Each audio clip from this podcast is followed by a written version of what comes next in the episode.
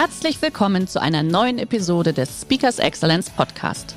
Der heutige Podcast wurde im Rahmen eines unserer Live-Events aufgezeichnet. Hier ein Tipp zum Beginn der heutigen Folge. Schau doch gerne mal auf unserer Excellence Academy vorbei. Hier findest du rund um die Uhr eine große Auswahl an exklusiven Online-Videokursen von hochkarätigen Speakern. Den Link dazu findest du in der Beschreibung. Jetzt aber viel Spaß beim Anhören.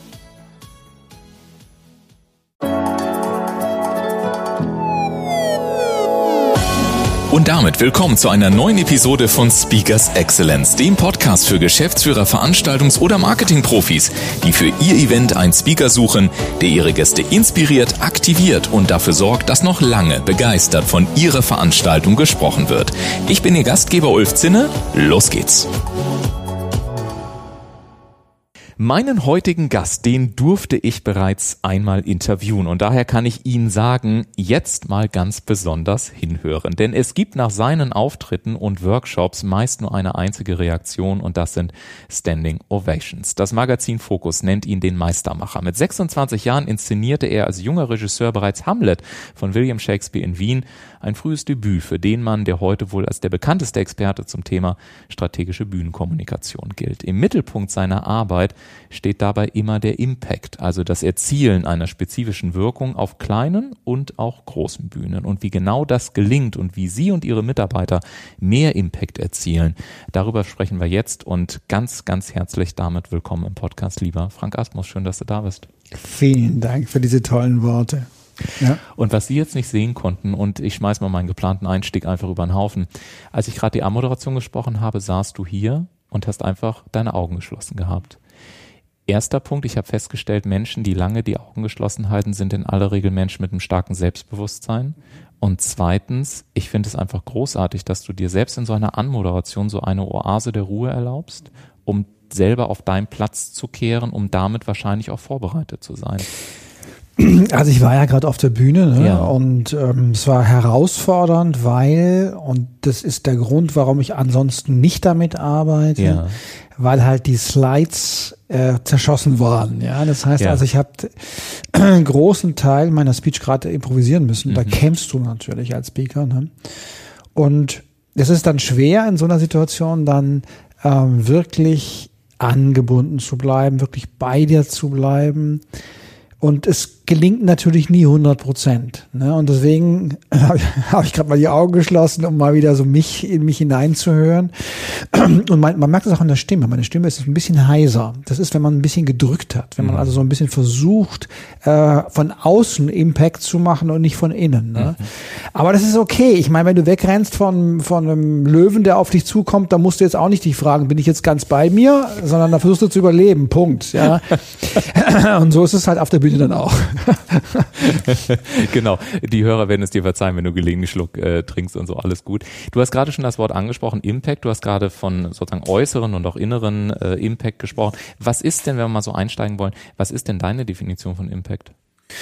Naja, also mein Buch dreht sich ja darum, wie man als Mensch sich und andere überzeugt und eben häufig in sehr zugespitzten Situationen. Dazu gehört zum Beispiel ein Vortrag. Ne, da hast du nicht Zeit, lange zu reden oder mit jemandem in eine WG zu ziehen oder jemanden am Abend irgendwie, sagen wir mal, zu gewinnen, ja, sondern es geht darum, du hast zum Beispiel 18 Minuten, du hast 20 Minuten, du hast eine halbe Stunde, vielleicht eineinhalb Stunden. Und es ist immer auch beim Vorstandsvorsitzenden so, ne? wenn er die Strategie dann teilt, einmal im Jahr, dann hat er auch nur diese eineinhalb Stunden. Ansonsten wird es orchestriert natürlich, die anderen Abteilungen durch Workshops und so, was auch sehr, sehr wichtig ist. Aber er hat die eineinhalb Stunden. Und wenn der Elon Musk auf die Bühne geht und zeigt einen neuen Car, dann hängt es davon ab, wie gut die Show ist. Ob er die Welt erreicht, was er häufig tut, oder eben nicht. Und hinter diesen, also wirklich World-Class strategischen Kommunikation stehen Prinzipien, die schon die Griechen untersucht haben, die durch die Kognitionspsychologie nach wie vor geschützt werden oder vertieft äh, werden oder wurden. Und das hast du bei Steve Jobs, das hast du bei Elon Musk, das hast du leider auch bei Trump, ja, das hast du leider auch beim, äh, beim Putin, ja, die, gerade Manipulatoren kennen sich da ziemlich gut aus. Magst du mal so einen Einblick gewähren, was so ein, zwei dieser Prinzipien mhm. sind? Also heute habe ich darüber gesprochen, was ich häufig tue, über Klarheit und klare Kommunikation ist nicht so einfach und zum Beispiel der Trias, also die Dreigliederung hilft ganz häufig für viele Kommunikationssituationen. Ne? Habe ja heute wieder das Experiment gemacht, habe die Leute einfach Zahlen nachsagen können, drei schaffen sie gerade noch so, dann hören sie auf. Ähm, ein viertes Element geht nur, wenn das vierte sich wesentlich von den ersten dreien unterscheidet. Also hätte ich dann drei Zahlen und Erdbeersoße gesagt, geht's wieder. Und das ist der Grund, warum Steve Jobs in seiner Führungskommunikation, in seiner strategischen Kommunikation und auch als Speaker auf der Bühne häufig eine Dreierstruktur gewählt hat und häufig auch eine Erdbeersoße. Mhm. Das ist ein berühmtes One More Thing. Aber eben auch der, der, der Trump weiß ja von mir, ich baue eine Mauer, Obamacare wird abgeschafft, ausländische Unternehmen zahlen Strafzölle. Also das ist so ein Punkt, der Punkt der Klarheit. Und dann kommt der nächste Punkt nach Logos kommt Pathos natürlich. Das heißt, da geht es um die Emotionen. Ne? Und so ein Trump er zeigt sich eben äh, Emotionen. Man sieht seine Emotionen. Das kann man sagen bei Putin nicht. Nee. Aber in Wirklichkeit geht, spielt Pathos nicht um deine Emotionen, sondern die, die Emotionen, die du erzeugst bei anderen. Und da ist Putin gut. Ja, was heißt gut in Anführungszeichen? Das ist also mit Lügen arbeitet der halt der Mann. Und das hat man sagt ja auch den, den, den Trias oder die Triade der Emotionen, das hat drei grundlegende Muster. Das eine ist, du brauchst viel Energie. Beide Manipulatoren, Trump oder Putin, haben viel Energie, wenn sie kommunizieren, vor allem wenn sie erfolgreich kommunizieren. Der eine ist eher expressiv, der andere eher nicht. Das macht aber nichts. Das zweite nach Energie ist, sie stellen viele Fragen, weil nichts steuert den Fokus so schnell wie Fragen. Und das dritte ist, und das ist sehr, sehr wichtig, Sprache erzeugt Realität. Das heißt, unsere Glaubenssätze sind ja nur Sätze, die wir glauben. Und wie entstehen die? Wir denken immer durch Erlebnisse. Ja, zum Teil durch Erlebnisse, aber der größere Teil ähm, entsteht durch Geschichten, die wir gehört haben von Mama, Papa, Tante, Deutschland und so weiter. Also es bildet eine Identität, was also nur ein Konstrukt ist in Wirklichkeit. Und solche herausragenden Kommunikatoren erzählen eben Stories. Putin erzählt seit 20 Jahren Geschichten und erzeugt damit eine Identität, ja, eben bestimmte Glaubenssätze. Äh, Trump auch. Und äh, natürlich auch, äh, der hatten nur noch äh, Steve Jobs und natürlich auch Elon Musk. Das heißt, Storytelling wird ja jetzt viel gemacht, aber in der Tiefe wird das häufig, glaube ich, äh, nicht verstanden, dass Storytelling wirklich Glaubenssätze bilden kann oder auch verändern kann und damit kannst du Menschen, Menschen steuern. Ich fand es ganz spannend, dass du gerade auf den Aspekt dieser Energie hier eingekommen bist, die ich dann aufwende, weil ich dich gerade äh, fragen wollte, ich tue es aber trotzdem gerne nochmal, weil ich auch bei dir gemerkt habe, ich hatte ja schon das Privileg, bei dir in meinem Workshop zum Beispiel dabei zu sein. Und deswegen habe ich auch gesagt, weil ich es erlebt habe, es war minutenlange Standing Ovations. Und ich, was ich bei dir so faszinierend finde, du hast ja nicht nur die Fähigkeit, die Worte so einzusetzen, sondern ich hatte zumindest das Gefühl, dass du auch sehr gut in der Lage bist, du hast vorhin das Wort anbinden genommen, mit der Frequenz zu spielen, die fast zu orchestrieren, ähm, mit der du tatsächlich sendest. Du nickst jetzt schon, trotzdem noch die Frage, welche Bedeutung haben solche Wörter wie Energie, wie Frequenz und ähnliches, weil ich ja gleichzeitig immer wieder höre, dass gerade in der Wirtschaft immer noch genügend unterwegs sind, die sagen, oh Gott, jetzt fängt er mit Esoterik an. Und meiner Meinung nach, und deswegen auch die Frage an dich, hat das mit Esoterik überhaupt gar nichts zu tun.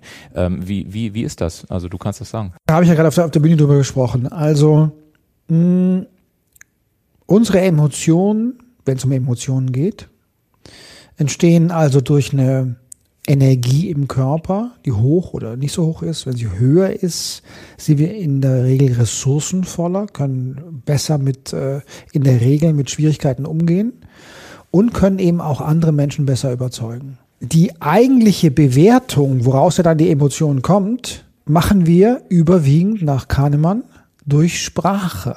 Mhm. Ne? Also gutes Wetter, schlechtes Wetter. Ich meine, aus, dem, aus der Perspektive der Schöpfung gibt's das nicht. Ja, das ist ein reines menschliches Kom Konzept. Ne? Also Absolut. die Kuh kommt nicht morgens auf die Weide, sagt so eine scheiß Wetter, ich esse jetzt kein Gras. Ja, ja. Die isst Gras. Punkt. Das heißt also, das ist ein reines Konzept, was hilfreich sein kann oder nicht hilfreich sein kann. Ne? Äh, es gilt ja auch bei den Glaubenssätzen. Glaubenssätze sind einfach nur Sätze, die ich glaube. Ja. Das Leben ist ein Spiel, das Leben ist ein Kampf, hast verschiedene Emotionen.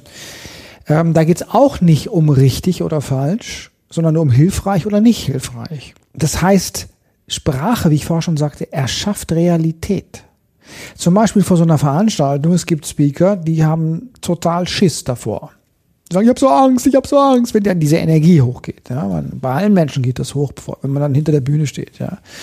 War schon im Theater so, vor der Premiere. Die einen haben gesagt, oh, ich höre auf mit dem Beruf, immer diesen Stress vor der Premiere. Ja. Die anderen haben gesagt, oh, geil, Premiere, ich freue mich drauf. Ja. Das heißt, nur der sprachliche Frame sorgt dafür, wie diese Energie, welche Richtung sie nimmt, sozusagen. Emotional, welche Richtung sie nimmt. Das macht nur die Sprache. Das ist nicht Gott gegeben. Mhm. Ja, ganz einfach. Und deswegen, wenn ich bei so, vom, bei so einem Auftritt, das wissen wir schon, was wir machen. Das erste ist, ich tue mich energe energetisch hochfahren. Das heißt, also ich hüpfe halt ein bisschen, ne, nicht viel. Dann richte ich meinen Fokus aus. Das war vorher das zweite. Das heißt also, uh, living is giving. Mhm. Hingabe befreit mich aus meiner Ich-Bezogenheit. Ich gebe dann voll, was ich kann. Und das dritte ist eben, dass ich mir sage, ich freue mich drauf, weil Erfolg ist freiwillig. Ich brauche ja nicht auftreten. Andere zahlen Geld dafür. Das heißt also, äh, Erfolg ist freiwillig. Ich will das, also freue ich mich drauf. Ja, könnte man so in der Zusammenfassung sagen, dass es, äh, dass es so eine Wirkungskette gibt, wenn man ein spezifisches Ergebnis vom Impact her erreichen will? Ich fasse das mal, versuche das mal zusammenzufassen, dass man sagt, okay, es geht los mit der Energie, mhm. dann folgt die Bewertung, daraus erfolgt die Emotion und dann kommt erst das Ergebnis, was ich erziele wir kommen darauf an, wo wir jetzt gerade stehen in der Arbeit, aber im Prinzip kann man sagen, hohe Energie, Haken ran. Dann kommt Fokus. Das kann im Denken oder Wahrnehmen sein. Das heißt, ich saß da auch hinter der Bühne und habe meinen Körper wahrgenommen. Das heißt, da war ich in der Wahrnehmung. Und die Wahrnehmung, vor allem des Körperlichen, aber auch der Natur, folgt immer in die, äh, führt in die Realität also ins Sein. Das heißt, raus aus dem Verstand, rein in den Körper heißt es letztendlich, denn alle Probleme entstehen im Verstand. Der Körper kennt nur Situationen. Absolut. Wie dann ja. Framing. Ne? Das heißt also erst Energie, dann den Fokus ausrichten, zum Beispiel auf die Wahrnehmung oder eben auch im Denken, haben wir mit Fragen schon gesagt, aber auch Richtung meinetwegen äh, Hingabe. Das ist ja auch, was du dann vornimmst, wie so eine Vision oder eine Mission. Die, die kannst du dann vornehmen im Denken. Und dann kommt das Dritte, dass du sagst, ich freue mich drauf. Das ist dann die Bewertung des Ganzen, wo diese Energie herkommt und so weiter. Ne? Und das ist schwierig, also weil zum Beispiel ein Glaubenssatz von mir ist, das Leben meint das immer gut mit mir. Ja. Wenn du aber auf der Bühne stehst und ähm, vor irgendwie 4000 Leuten und plötzlich sind die Slides total zerschossen, dann muss man sagen, okay, äh, alles klar. Aber deswegen, ich habe tatsächlich, ein, das ist einer meiner zutiefsten Glaubenssätze ja. genauso. Ich habe nur äh, genau deswegen eine kleine Ergänzung. Ja. Das Leben meint es immer gut mit mir, auch wenn es nicht, sich nicht immer sofort danach natürlich anfühlt. Nicht, natürlich nicht. also wie vielleicht in der Situation, die du da Ja, ich meine, weißt du, vielleicht hast du blödes Beispiel, fällt mir gar nichts anderes ein. Vielleicht hast du einen Autounfall, musst in die Klinik und hast einen Fuß gebrochen. Und dann sagen die Leute alle, oh, du Armer. Und jetzt dann explodiert in der Zeit dein Haus, mit einer, weil du eine Gastherme hast, die explodiert, Haus mhm. total kaputt und dann kommen die nach alle und sagen, ach, hast du Glück gehabt. Ja, ja, also man weiß ja, nicht, was am Ende steht, weißt du? Ich, weißt du, ich, ich habe mich nur, ich habe mich nur gefragt, weil ich das, ich finde das ganz spannend, weil für mich bedeutet es ja so auch als, als, ähm, ja, wie soll man sagen, vielleicht auch als provokative Frage gemeint in das, was da am Markt oftmals angeboten mhm. wird, ja. Weil ich habe mich so ein bisschen in der Kurzfassung gefragt, wie ist es denn? Weil dich kennt man immer derjenige, der die Leute fit macht auf der Bühne mhm. oder für die Bühne. Mhm. Und ich habe mich gefragt, auch basierend auf dem, was du jetzt nochmal gesagt hast, bringst du eigentlich dann am Ende die Menschen eher auf die Bühne oder bringst du sie vor allem zu sich nach Hause? Super Frage. Also, weil du kennst mich ja. Ich glaube halt, wenn ich zum Beispiel sowas sage wie Hingabe? Also Hingabe ist das Beste, was du auf der Bühne machen kannst. Weil wenn du versuchst, deine Bedeutsamkeit zu leben, wird's eng für dich. Ja? Ähm, jetzt als Speaker meine ich. Das heißt, ich habe ja vorher gesagt, die Hingabe führt in den Moment mhm. und die Hingabe an die anderen Menschen befreit dich aus deiner Ich-Bezogenheit und entfaltet erst dein ganzes Potenzial. Und das wäre Persönlichkeitsentwicklung. Ja. Das heißt, also wenn man Speaking so versteht, ist es die schönste Persönlichkeitsentwicklung, die man sich vorstellen kann. Ja. Weil sie nämlich real ist. Weißt du, du kannst viel zu Hause sitzen und meditieren und dann kommt dein Kind rein und sagt, Papa, und sagt, hey, ich meditiere doch gerade. so, das, das ist nur, das ist, äh, da bist du nicht wirklich in einem, in einem Satori oder tollen Zustand, sondern du machst halt dein gedankliches Konzept. Und Speaking ist halt häufig sehr herausfordernd, wie ich es heute auch wieder erleben durfte. Ne? Also hier viele Vorträge, die Leute sind einfach schon schlapp, ja, dann gehen die Slides kaputt und du stehst jetzt auf der Bühne. Da darfst du überprüfen oder du siehst, wie weit du wirklich bist. Hm. Wie weit du in diesem Moment, das Leben meint es immer gut mit mir, hm. wie weit du da bist oder nicht. Oder auch, was ich vorher sagte, mit äh, bei sich bleiben. Ich bin da ein bisschen in die Kehle gerutscht. Gut, es war eine halbe Stunde auch, das ist auch nicht so wenig, ja, und es sind viele Leute. Mm, und wie gesagt, das Publikum muss man erstmal wieder beatmen. Ja. das heißt, da habe ich schon ein bisschen gedrückt auch, ja, ja. Ich habe mich gefragt, wenn man auch so ein bisschen bei dir, also wenn man dich ein bisschen besser kennt und ich durfte ja wie gesagt auch schon mal mit dir sprechen, ähm, dann hast du mir damals im anderen Interview erzählt, dass du auch feste Rituale hast. Du gehst äh, jeden Morgen um, um den See äh, in der Stadt, in der du wohnst und äh, gleichzeitig äh, führst du da alle deine Telefonate, ansonsten nicht. Du hast über das Hüpfen hinter der Bühne gesprochen und ähnliches und gleichzeitig, und das ist mir vorher noch nie so richtig bewusst aufgefallen, gleichzeitig sieht man dich eigentlich immer mit einem konstanten, eher reduzierten Kleidungsstil. Ist mir auch bei dem neuen Pop-up-Ständer fürs Buch aufgefallen, dass du aus oftmals hast einen Schal, einen schwarzen Pulli. Also es ist eigentlich sehr reduziert. Und ich habe mich gefragt, ist diese Reduktion, die ja auch, also oftmals in, in dunklen Farben gehalten, die auf der einen Seite ja, schwarz ist ja die Farbe, die alle anderen Farben beinhaltet, also eigentlich sehr schillernd und auf der anderen Seite aber auch sehr neutral. Ich stelle zum Beispiel auch fest, man sieht dich nie mit irgendwelchen Logi oder ähnliches.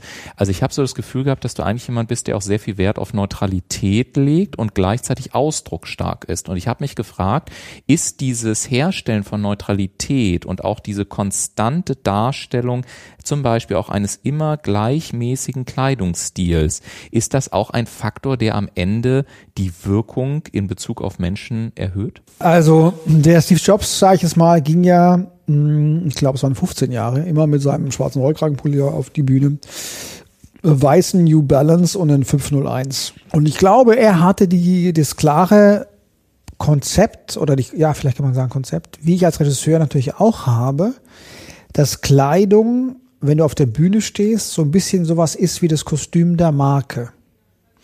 Und natürlich, diese Marke von Apple, die Steve Jobs dann eben gegründet hat, die ist, hat zu tun mit, das ist ein Nerd also schwarz eher. Gleichzeitig ist es California, New Balance plus äh, 501, ja.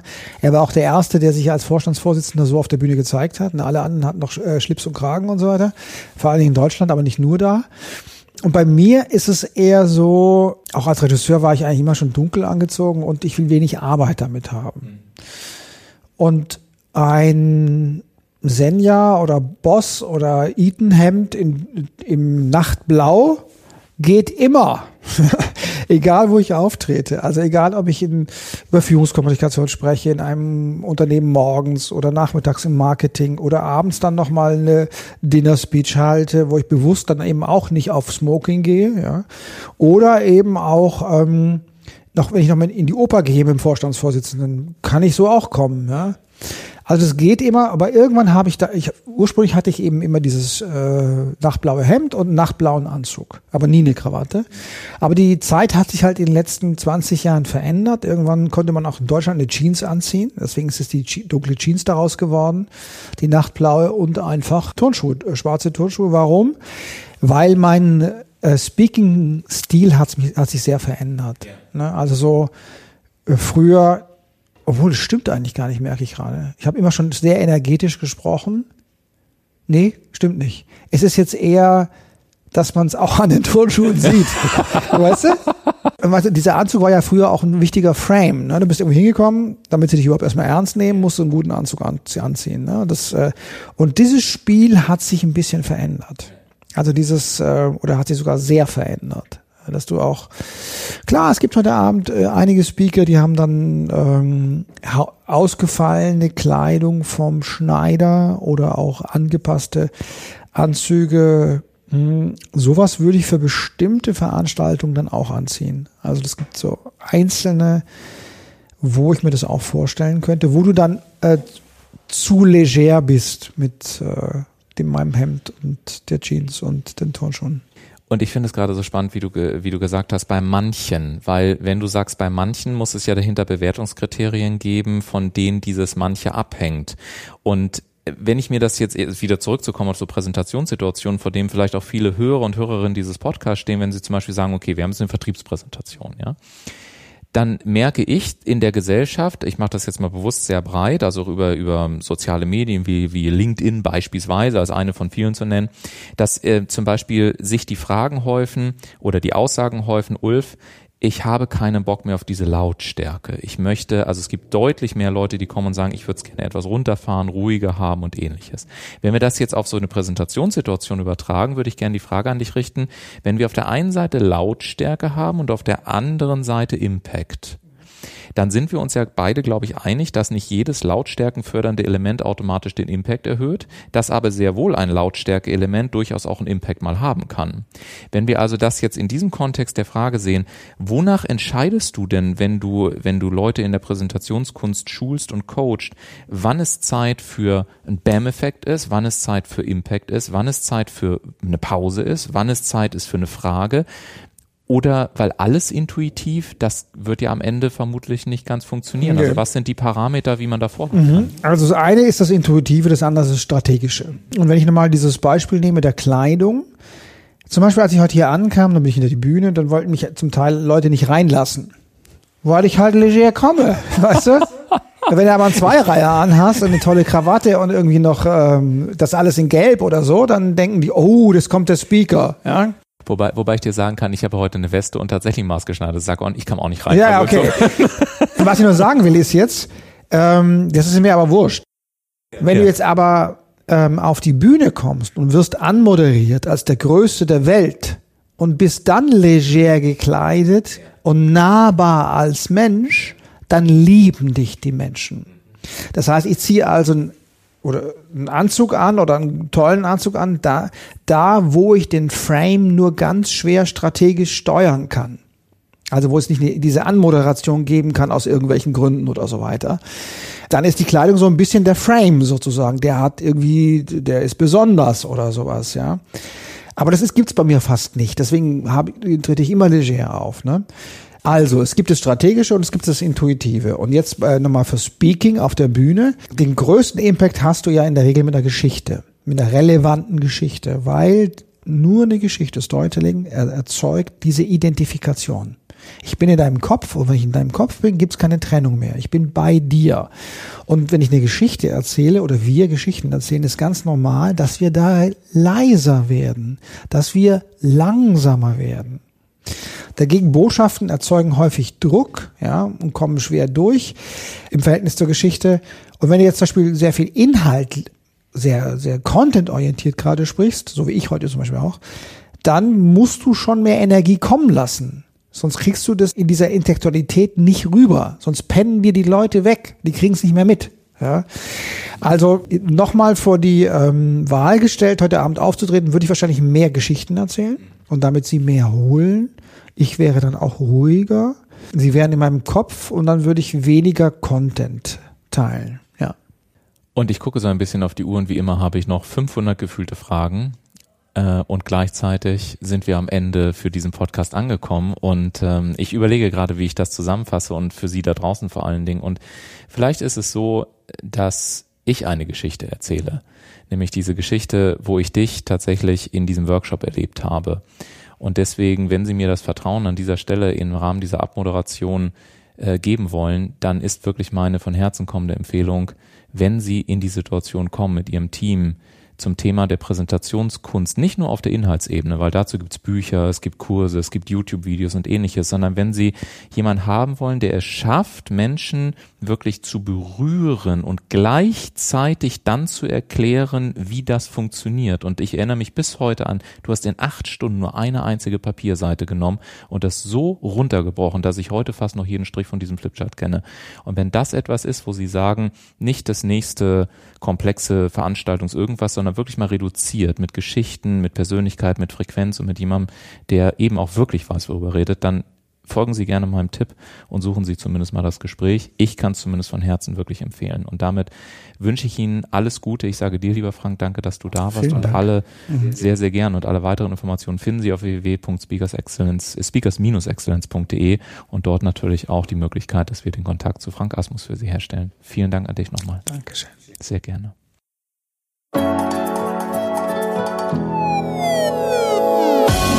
Hat Ihnen die heutige Episode gefallen? Möchten Sie mehr darüber wissen, wie unser heutiger Gast auch Ihre Gäste inspiriert, aktiviert und dafür sorgt, dass noch lange begeistert von Ihrer Veranstaltung gesprochen wird?